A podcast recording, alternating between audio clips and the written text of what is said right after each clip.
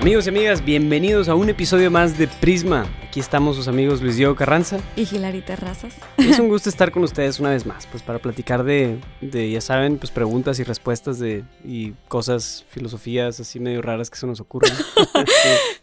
se te ocurren más a ti que a mí. tu filosofía es un poco más que yo. Ay, no. Pero bueno, este segundo episodio, este, pues vamos a tomar un poquito de lo que hablamos el primer episodio. Espero lo hayan escuchado, si no, no pasa nada.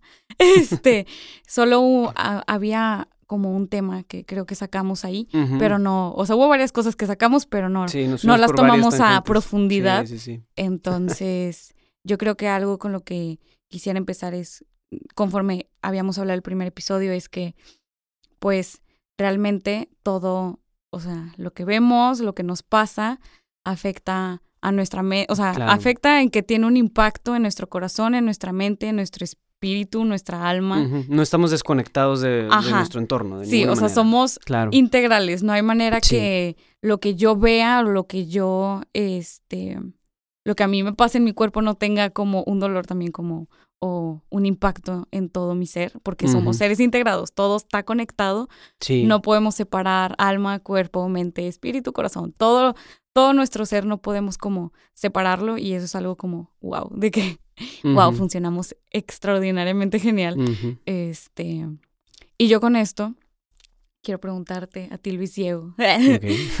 sí, sí, sí. ¿Qué tanto piensas que puede afectar o bueno, puede impactar algo en nuestras vidas así este a tu espíritu o a tu alma o cuál es esta diferencia entre espíritu, alma, corazón, o sea, cómo pudieras como separarlo, pero no separarlo porque son unidos, sino como este explicar Sí, sí, sí, cada, que es cada cosa. Cada pequeña parte. Mira, pues, o sea, mm, hay algo bien interesante ahí de cómo tú misma ejemplificabas un excelente ejemplo de eso, ¿no? O sea, si tú te pegas en el dedo meñique cuando, cuando pegas con la orilla de la cama o de un mueble o algo así. Sí. O sea, todo tu cuerpo es el que sufre, ¿no?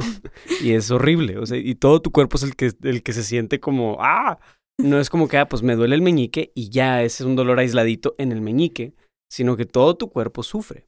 Hay cierta unidad en el cuerpo y eso lo podemos ver. Es, es, muy, es muy normal ver eso, ¿no? Porque vemos que el cuerpo está, conocemos el sistema nervioso y cómo está conectado todo y esos receptores de dolor, pues ahí están, ¿no? O sea, y, se ven, y es, lo que nos, nos, nos demuestra que el cuerpo está conectado.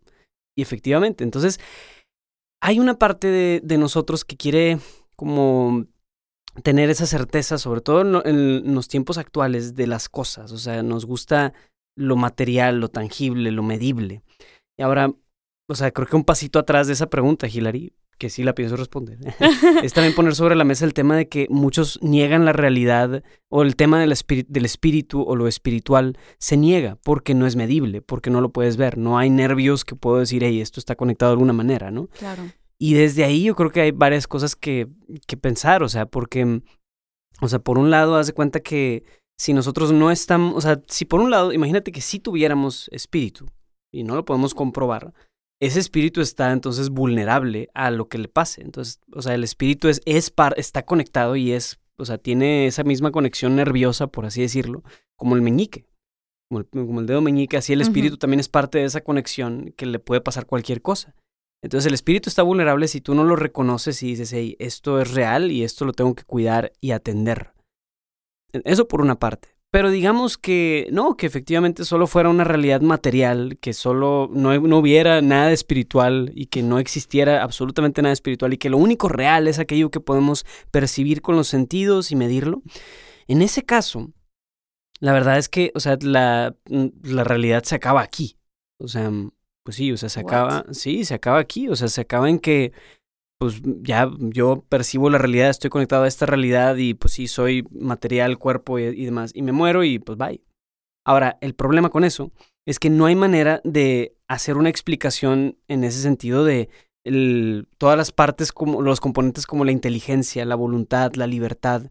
Eso no es medible, eso no es visible. Entonces son elementos, por así decirlo, intermedios que son medio espirituales, ¿no? O sea, no puedes medir la, o sea, bueno, el IQ sí lo puedes medir, pero, no puedes medir la libertad, o sea, no puedes medir y no puedes verla, o sea, pues no, o sea, no, no es visible.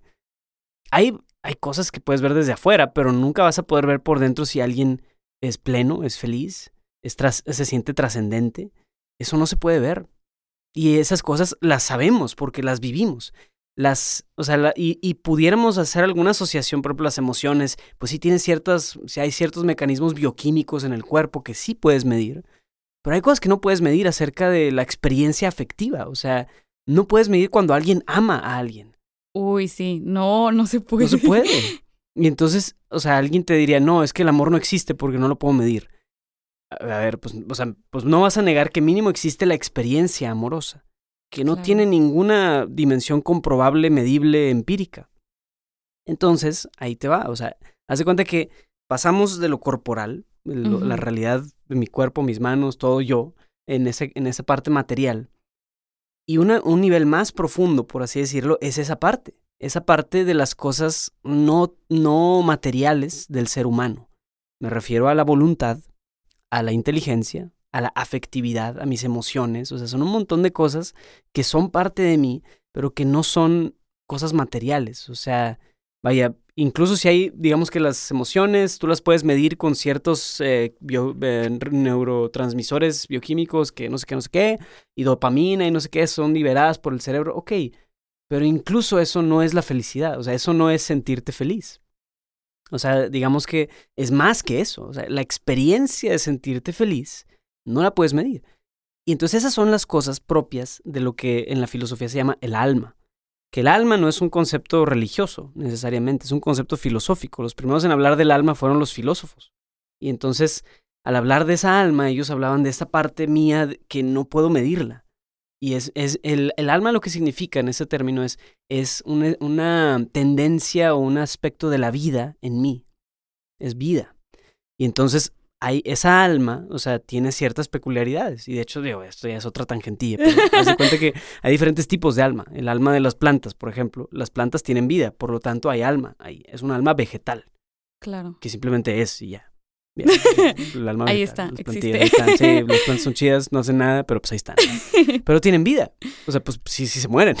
Sabemos que se pueden morir. Entonces, las pobres plantas, pues sí tienen un alma, pero es como que eh, eh, y se mueren. sí, o sea, entonces, ese es el alma de, los, de, las, de las plantas. También existe el alma de los animales. Que el alma de los animales es un alma que sí es, por así decirlo, sensible. Es un alma sensible en el sentido de que puede responder a la realidad. O sea, si tú le pegas a un perro, el perro llora. Claro. Y el, y el animal es sensible a los estímulos. O sea, una planta, si tú le haces así, pues no va a llorar. Pero un perro, si tú le haces así, ah, o sea, lo, lo, empujas o le haces algo, pues sí, llora.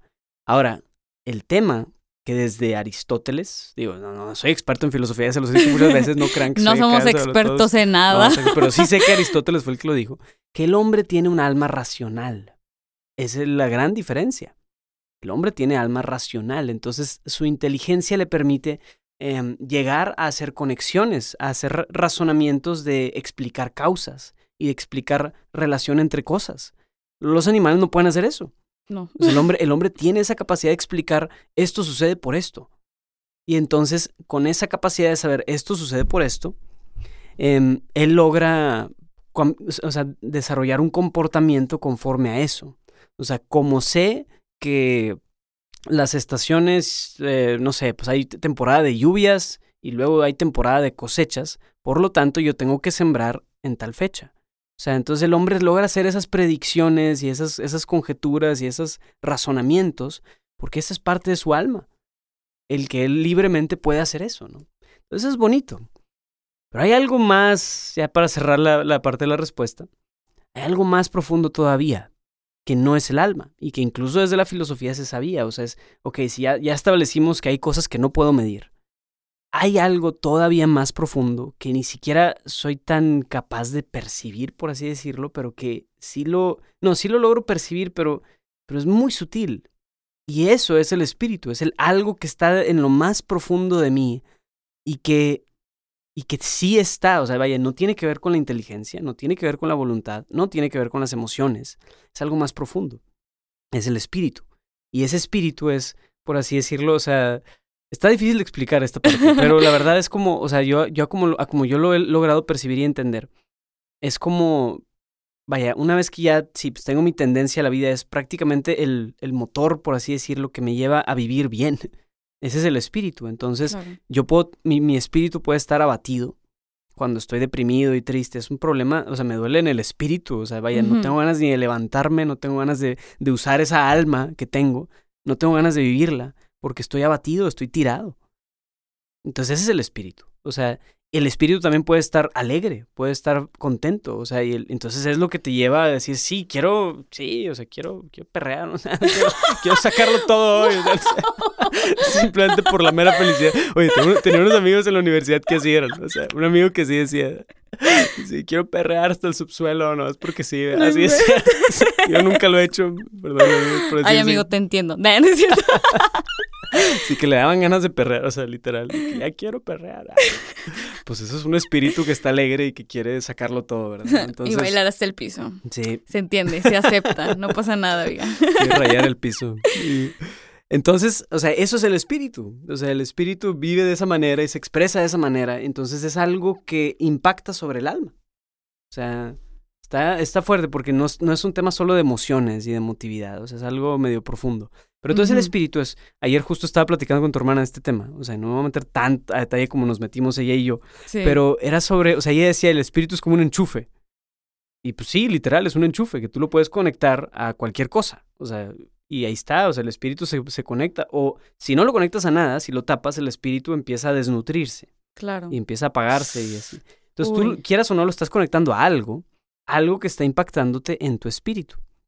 Entonces sí, esas son cositas, o sea, es, es, está interesante todo eso de, de las distinciones y todo. ¿no? Sí, y yo creo que algo que estabas diciendo ahorita, que yo digo, pues sí, o sea, ¿cómo no va a estar conectado? Todo eso que pues está en nuestro espíritu, está en nuestra alma, nuestro cuerpo y todo para que los demás puedan verlo está en nuestro cuerpo, o sea, nuestro cuerpo está reflejando cómo nos sentimos, eh, literal si no estás durmiendo, o sea, incluso tu alimentación, cómo estás llevando tu, tus diferentes áreas de tu vida se ve reflejado en tu cuerpo. Si no estás bien emocionalmente, lo vas, o sea, lamentablemente de que no se refleja, o sea, estamos, estás expresando todo tu ser, todo lo que hay en ti, en tu corazón, en tu mente, en tu espíritu, en tu alma, y se ve así en tu cuerpo. O sea, no, así es como puedes ver así en totalidad a una persona. Y creo que nunca vamos a llegar a, o sea, de que bueno, no que nunca lleguemos a conocer a una persona así súper integralmente con todas sus áreas.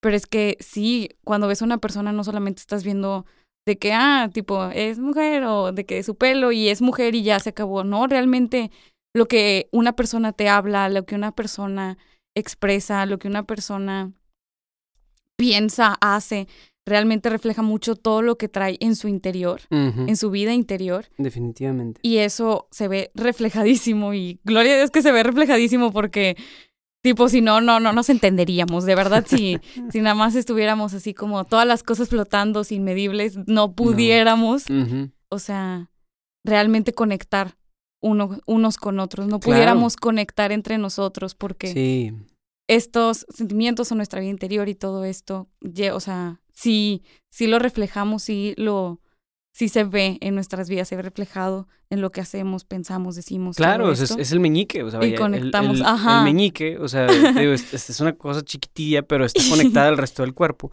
Así realmente, o sea, todo nuestro, todas estas tres partes, ¿no? El, cuerpo, el alma, el espíritu, son una conexión íntegra, o sea, es decir, no se puede separar de ninguna manera, puede estar separado. O sea, no, no, no, no tanto que no, no debas hacerlo, no, no, no se puede. O sea, vaya, en el momento en el que esa separación sucede, dejas de ser tú. Completamente. Y eso es la muerte, en cierto sentido.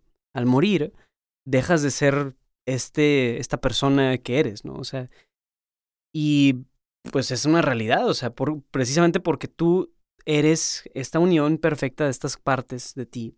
O sea, y no, no una suma de cosas, sino un todo. Eres un todo en eso. Pero en cuanto eres separado, se, pues ya el alma, que es esa tendencia, es la vida, pues se te va la vida, o sea, y pierdes, entonces, o sea, se pierde, entonces la unidad perfecta que eres deja de ser. Es y algo eso. está bien loco porque si no somos conscientes de que tenemos todas estas áreas en nuestro interior y en nuestra vida y que cada una tiene que ser alimentada, o sea, no sé, de que, ¿cómo voy a estar bien con mi cuerpo? Ay, pues voy a hacer, tipo, por, por yo cuidarme, no sé, voy a hacer ejercicio, voy a alimentarme bien. ¿Y cómo estoy profesionalmente? Ay, pues le voy a echar ganas de que voy a prepararme más, o sea, como, y esto, tipo, yéndonos también a cosas exteriores, ¿no? Pero, Mira, profesional, en la escuela, no sé. Este, a todo le destinas su, su orden correcto. A todo le destinas su orden. Imagínate que no o sea, no seamos conscientes de que tenemos que también alimentar a nuestro corazón, a nuestra alma, a nuestro espíritu. Y es donde viene, tú dices, esta, o sea, esta muerte en vida. Ándale, o sea, esta muerte que yo no había hablado de eso, no he pensado en eso, pero es súper cierto, Hilary. O sea, Hace cuenta cuando el espíritu, o sea, te digo, cada una de estas tres partes tiene que ser, tiene que estar, por así decirlo, bien cuidada, como tú bien dices. Y entonces le podemos, es muy fácil saber que le tenemos que dedicar tiempo al cuerpo. Porque si no lo hacemos, el cuerpo mismo nos lo reclama. Claro, de que no duermes se te notan las ojeras. el cuerpo mismo te dice, oye, estás comiendo mal y necesito que comas mejor. O sea, el cuerpo te lo dice. Te lo grita, te literal. afecta en tu digestión, te afecta en tu apariencia, te afecta en un chorro de cosas y te sientes mal, ¿no? Lo sabes el alma, o sea, digamos esas cosas no materiales, o sea, vaya, a lo mejor yo estoy, no sé, o sea, em, sí, o sea, alguien pudiera precisar más esto, pero imagínate, o sea, pues es la inteligencia, es la voluntad y todo eso, cuando todas esas cosas tampoco las estás ejerciendo bien, también te afecta. Y es más, es un poco más visible eso, o sea, cuando no, no ejerces tu fuerza de voluntad sobre nada, te sientes perezoso y te sientes groggy, o sea, como, ah, chino, qué flojera con la vida. Ah, no, qué flojera. O sea, esa sensación es una enfermedad del alma. O sea, porque la voluntad es la que está sin, sin ejercitarse. La voluntad también es un músculo, la fuerza de voluntad. O sea, es algo que necesitas fortalecer tu voluntad a través de decisiones. Decisiones. O sea, las decisiones son la manera en la que alimentamos la voluntad. Ahora, ¿cómo alimentamos? ¿O qué pasa? O sea, exacto. todo eso pasa con el alma y y es un poco más visible. El espíritu, como te decía, es mucho menos visible. Es mucho, mucho, mucho menos visible. Sí, pero es el más importante. O sea, porque la verdad, el espíritu es el que te empuja a lo demás. Y el espíritu es el que, al final del día, va a permitirte tener esa, esa vida trascendente o feliz que todos estamos buscando. Pero entonces el espíritu, también si tú lo tapas, como quien dice, se va a desnutrir. Y van a dominar, eh, ya sean cosas como las, los esfuerzos materiales o el que yo quiero conseguir todo en la vida a través de mi propio esfuerzo o la, los, los logros intelectuales, académicos también pueden tomar un lugar primordial o la tiranía del cuerpo, de que pues sí, ahora voy a consagrar mi vida a ir al gym y a estar súper fit y a ser vegano. consagrar, qué fuerte. sí, literal, es que hay gente que lo hace, o sea, es un culto a eso. Entonces, y no lo hacen mala onda, sino simplemente porque pues para eso ellos, eso es, para ellos eso es, de eso se trata. Entonces, el espíritu, al, al espíritu lo alimentamos, por así decirlo, o sea, a través de, precisamente a través de los actos trascendentes. Eso no está fácil de definirlo. O sea, ¿qué es un acto trascendente? Está bien difícil y, hay, que, hay que precisar mucho eso. Pero realmente es eso. Hay muchos tipos de actos trascendentes. Hay actos trascendentes desde, desde el contacto con la, la belleza. Por ejemplo, el asombro, la curiosidad, el ver, o sea, para los antiguos, digas los griegos incluso, para ellos, por ejemplo, el, contemplar la belleza de la naturaleza era un acto trascendente, era un acto espiritual incluso. Entonces para ellos era importante ir y salir a caminar y ver, ¿verdad? Ver las estrellas o ese tipo de cosas. Y también los actos religiosos, sea cual sea la religión. Sin o sea, ahorita estoy hablando de que no importa que te estés enchufando, pero te estás enchufando a algo. Y es a través de los actos religiosos también. Todos los actos religiosos de cualquier religión, o sea, proveen eso para el hombre. Por eso el hombre es religioso. O sea, si te das cuenta, en todas las culturas a lo largo de la historia hay religiones. Y no es como que llegó, o sea, y hay religiones de diferentes maneras, diferentes dioses, lo que quieras, y diferentes momentos en la historia. Vaya, el hombre tiende a eso. Es natural para el hombre tener religiones. Y es por esto. Porque el hombre es espiritual y necesita una sensación de trascendencia y lo encuentra en el acto religioso. Wow. Literal es de que, wow, pues sí, de que nuestro espíritu busca, busca, y cuando lo empiezas como, o sea, no sé, como tú dices, los tres enchufes, pues hay que conectarlos, o sea, bien, los tres. Exactamente. En conjunto, como cuidar todas esas áreas, alimentar todas esas áreas. Y me parece súper, ay, wow. Yo de que, ay, wow, yo aquí de que en fan de, wow. pues sí, o sea, no, no lo había pensado tal cual, pero realmente nuestro espíritu busca, o sea, por eso, o sea, sea la religión en la que estés, buscas algo más allá porque sabemos que hay algo más allá. Y no, no que nosotros lo sepamos, pero nuestro interior, nuestro espíritu lo está buscando. Eso. Entonces yo creo que amigos, un buen takeaway de este episodio. no sé cuánto llevamos, pero probablemente ya, ya estamos llegando al límite de tiempo que nos propusimos. Este, es poquito, es poquito. Sí, es poquito. Este, realmente, o sea, como yo a lo mejor y, tú estás a lo mejor más convencido de esta parte de la visión materialista, de decir, no, realmente no hay cosas espirituales y nada. Bueno, pues piensa un poco en lo que te hemos dicho y, y dinos también, queremos escucharte si tú tienes más dudas al respecto o así, escríbenos, mándanos inbox por Lumen Media o algo así. Em, porque estamos abiertísimos a platicar de lo que ustedes quieran. Em, pero entonces, si tú realmente sí consideras que hay esas, o si estás de acuerdo con esto, de que, oye, sí hay estas tres dimensiones de mi vida y de mi persona, entonces alimentalas a las tres, cuídalas a las tres. No te enfoques solo en una, sino las tres hay que alimentarlas. Espero, esperamos que hayas disfrutado este episodio de Prisma, buscando respuestas. Si no te has suscrito desde Spotify, Apple Podcast o tu plataforma favorita, pues ahorita es un buen momento para hacerlo. También te invitamos a seguir a Lumen Media en todas las redes sociales, Instagram, Facebook, etcétera, donde van a poder encontrar otros podcasts y pues para que no te pierdas de nada de lo que estemos haciendo. Nos vemos hasta la próxima.